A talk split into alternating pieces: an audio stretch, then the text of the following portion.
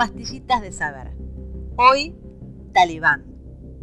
Talibán es el nombre de cierta organización integrista islámica y designa asimismo a cada miembro de esta organización.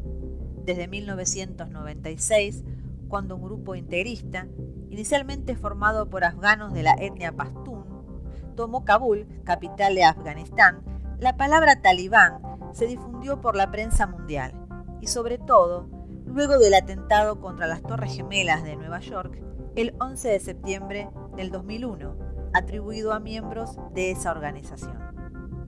En árabe, talaba significa estudiar. De esta voz se deriva el sustantivo talib, estudiante.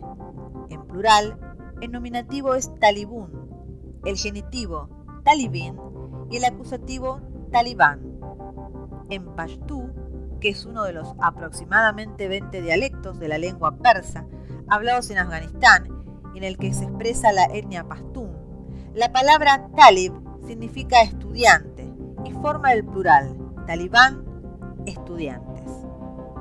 En un primer momento, la prensa en español usó la palabra talibán como sustantivo y como adjetivo invariable en género y en número. La invariabilidad se explicó con el argumento de que talibán es plural en la lengua original, aunque esto parecía contradictorio con el hecho de que en español también la usaran en singular. El académico Valentín García Yebra, uno de los primeros en salir al paso del uso de talibán como palabra invariable, alegó que serafín es el plural de seraf y querubín de querub en lengua hebrea, y que sin embargo en español ambas palabras varían de acuerdo con las reglas de formación del plural de nuestro idioma junto con otros académicos, defendió la opinión de que las palabras extranjeras que son aceptadas en el español se rigen por las normas de nuestra lengua.